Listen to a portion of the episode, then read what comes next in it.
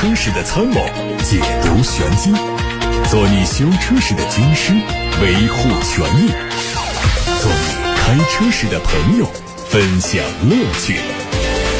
调频九二七，傍晚六点半，董涛说车，只和车友在一起。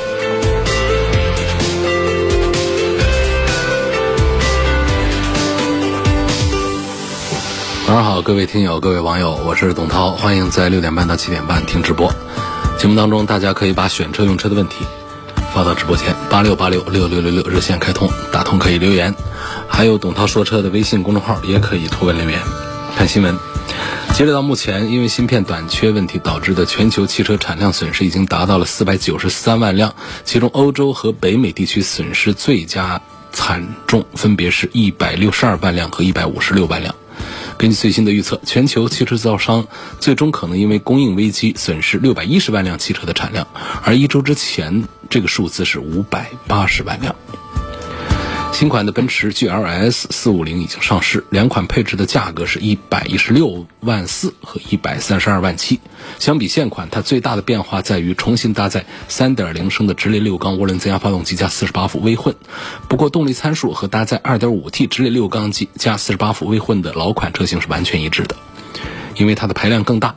发动机的最大输出功率转速是六千一百转，最大扭矩的输出转速区间是一千六到四千五百转，最大扭矩输出范围明显是变得更加宽泛。当然，新车的价格也有一定上浮。奥迪新款 Q7、Q8 已经开启预售，Q7 推了四款，预售价格区间是六十九到八十五万；Q8 推五款，预售价格七十七到一百零二万。新款 Q7 会标配 S Line 套装，顶配的尊贵版带着 SQ7 外观套件，配备了竖向的镀铬装饰、银色的装护板，还有铝制的反光镜外壳、红色刹车钳和 S 专属的扩散器。而 SQ7 的标志以及四出排气等都不会再提供。另外，新款 Q8 预计也会对配置做一定幅度的升级。根据重塑未来全球战略计划。路虎将在未来五年推出六款纯电动车，最先上市的是基于全新 MLA 电动化架构打造的纯电动揽胜，会在二零二四年上市。参考现款燃油和插混版的售价，估计纯电动版的揽胜起售价会高于一百万。全新 MLA 电动化架构最初是将应用在大型的 SUV 和大型的轿车上，可以提供纯电动、插混以及四十八伏轻混的动力总成。纯电动车初期设计的最大。锂电池组是九十千瓦时，可以提供四百七十公里的纯电续航里程。未来揽胜、卫士等都会推出对应的纯电动车，实现全面电动化。坦克三百城市版将在七月二十四号上市，预计起售价二十万元。作为坦克三百车系中新增的一个版本。它的轮拱采用了和车身同色的设计，并且针对雾灯盖板、中网格栅、轮毂、踏板等多处细节都做了专属的设计。内饰部分针对饰板做了一些调整，氛围灯的颜色更加丰富。配置方面会提供 L2 加级别的智能驾驶辅助科技，拥有超过三十项智能驾驶辅助功能和多项智能网联化服务。动力延续 2.0T 加 8AT 的组合，仍然是配备非承载式车身和全地形模式。网上传出一组上汽大众新款途观 L 的实车图，它可能在七月十七号举办的粤港澳大湾区车展上亮相。作为中期改款，外观采用和海外版一样的设计，LED 大灯组的造型更加修长，日间灯改成了双 L 款，贯穿式的保险杠两侧有 C 字形镀铬装饰，尾灯组内部结构有小幅调整，车尾增加了双边四出的排气装饰，提升运动氛围。内饰整体风格偏向于途昂，副驾驶区改成了贯穿式空调出风口，全新的方向盘两侧功能按键改成了触控设计，悬浮式中控大屏预计会搭载最新的互联系统，动力继续是 1.0T 和 2.0T 的高低功率。匹配七速的湿式双离合变速箱。红旗全新 SUV 的路试照片曝光，它可能会作为 L 系列的产品发布，作为红旗全新的旗舰 SUV 产品。它会在明年年底亮相。从曝光的照片看到，侧面线条非常硬朗，前翼子板等部位都有全新的侧旗帜 logo。通过前后车门方正的设计，推测它的尺寸会远远大于 EHS 九，尺寸可能会突破五点五米。在动力方面，红旗在六月初宣布了首款自主设计的 V 八直喷增压发动机在研发总院试制完成了。相关工作，它的最大净功率会达到四百八十五千瓦。预计这一款车会搭载这一台全新的发动机。全新一代高尔夫 GTI 已经在今年的上海车展上首发。最近媒体披露了很多消息，根据一份来自经销商的文件，新车会开启预售，八月份上市。和此前一样，会推出红色、黑色、白色三款配色，白色会比黑色、红色贵两千，好像售价在二十三万多。新款 GTI 将延续海外版的设计，保留很多经典元素，比如说战斧轮毂、前脸红条，还有格子座椅。不过动力继续沿用第三代的 EA888 2.0T 发动机，匹配七速的湿式双离合。七月六号。智联网汽车创领者全新荣威 RX 五 Plus 上市，推出五款产品，官价是十万三千八到十三万九千八。它拥有了全新一代的双十佳蓝芯动力总成、互联网汽车维纳斯智能系统，还有全新的国潮设计。也就有朋友发来了汽车消费方面的一些纠纷话题，我已经抄录下来，会派记者跟相关 4S 店取得联系，帮着协调解决，包括了熊先生。也包括了另外一位网友陈先生，两位的信息我都已经收到了。下面有个朋友说，评价一下途观 L 和本田的 URV，从操控性和舒适性小毛病方面来说，这两款车应该怎么选？还有这两款的四驱怎么样？后面说这车干什么用，我就不念了啊。反正不管是做什么用，就是我们家用。说旅游的话呢，其实也都不重要。旅游我们也就是跑高速，现在村村通公路，到哪儿都是公路，也就是公路用途。如果是越野车，有通过性能的，咱们是另外的话题再说。像这样的途观 L 和 URV，这就是城市公路用的。那有一些小的沟坎，轿车也能过，这些 SUV 也能过。如果说轿车不能过的，这 SUV 差不多也就过不了了。然后在碎石路面、冰雪路面，如果它带着四驱的话呢，稍微多一点点的限滑和脱困的能力，但是并不是太突出、太明显。所以这些车买来干什么用？这些都不重要，我就不念了。虽然说我说了这么多的废话，其实相对讲，我念那一段话会更节约时间。但是我总是要不停的、时不时的提醒一下各位，就是咱们这档节目呢，非常的务实的跟大家讲的，就是我们大多数。车友选车的时候的一些需求，就是家务用车、家常用车，呃，买的是几万块钱到百把万块钱的这种车，也都是量产车、主流车。所以，按照我们大家的常规的汽车价值观来说车，讲这些车买了之后划算不划算、好用不好用、合不合自己的胃口，每个人的需求不一样，会有一些不同的区别。所以，至于说越野车、性能车、跑车那些个性化的改装车、老爷车这种，咱们这档节目当中涉及的非常少，所占的比重并不大。也包括汽车消费维权，我们在节目当中也接受大家的一些信息发过来，发过来之后呢，会派相关的工作人员来参与到协调当中，为各位车主做好一些服务。像这位朋友问的途观 L 和 URV。问到了两个话题啊，一个是操控性的话题，还有一个是舒适性。我认为这些 SUV 也就别谈什么操控性了，操控性常见啊，就是大家都是讲这个车开起来有没有意思，或者讲动力好一点呢，呃，这个驾驶的激情感要强一点，这通常的一种说法叫操控感。那么这样的一种说法安在我们这些城市 SUV 二十几万的车上，也就不重要了。谈什么操控性？这些车讲什么？就讲舒适性，讲实用性，讲保值率，这几样是排在前头讲的。像途观 L 那不用说了，这是销量非常大的。啊，URV 销量也不小，但是相对途观 L 销量是要差一些。但他们俩所处的这个段位其实还是略有差别的。URV 的段位呢，实际讲的话呢，从尺寸规格上讲，还有在价格体系上讲，它都是比途观 L 是要略高一点点规格的。高多少呢？也不到一级，就高个半级规格。这两个车在一起，我们不谈操控，谈舒适的话，那压倒性的优势是本田 URV。一个就是车长一些，长了十多公分，轴距也大一些。第二个，这不是最关键，最关键是这个 URV 在一众二十几万的 SUV 当中，它的设计啊是非常出色的。就是后排的座椅的坐垫部分、靠背部分、空间部分、地台部分，还有也包括了底盘的悬挂对地面的处理，还有静音感受各个方面，它的舒适性在二十几万里面，我的印象是非常突出的。那相对跟这个途观 L 来做对比，沙发也硬一些，空间也小一些，底盘的这个素质各方面比的话呢，讲舒适性的话是比不过本田的 URV 的。啊，这位朋友还关注了第三个话题，说小毛病。说到小毛病的话，那本田的小毛病肯定是比大众的小毛病是要少一些。多少数据在证明本田的返修率、维修率是要低一些，故障率是要低一些的。好，那么第四个点呢，就是这位。他想打听的就是这些车的四驱怎么样？那这个话题呢，其实也没有多的探讨的，就是这些车的四驱都不怎么样。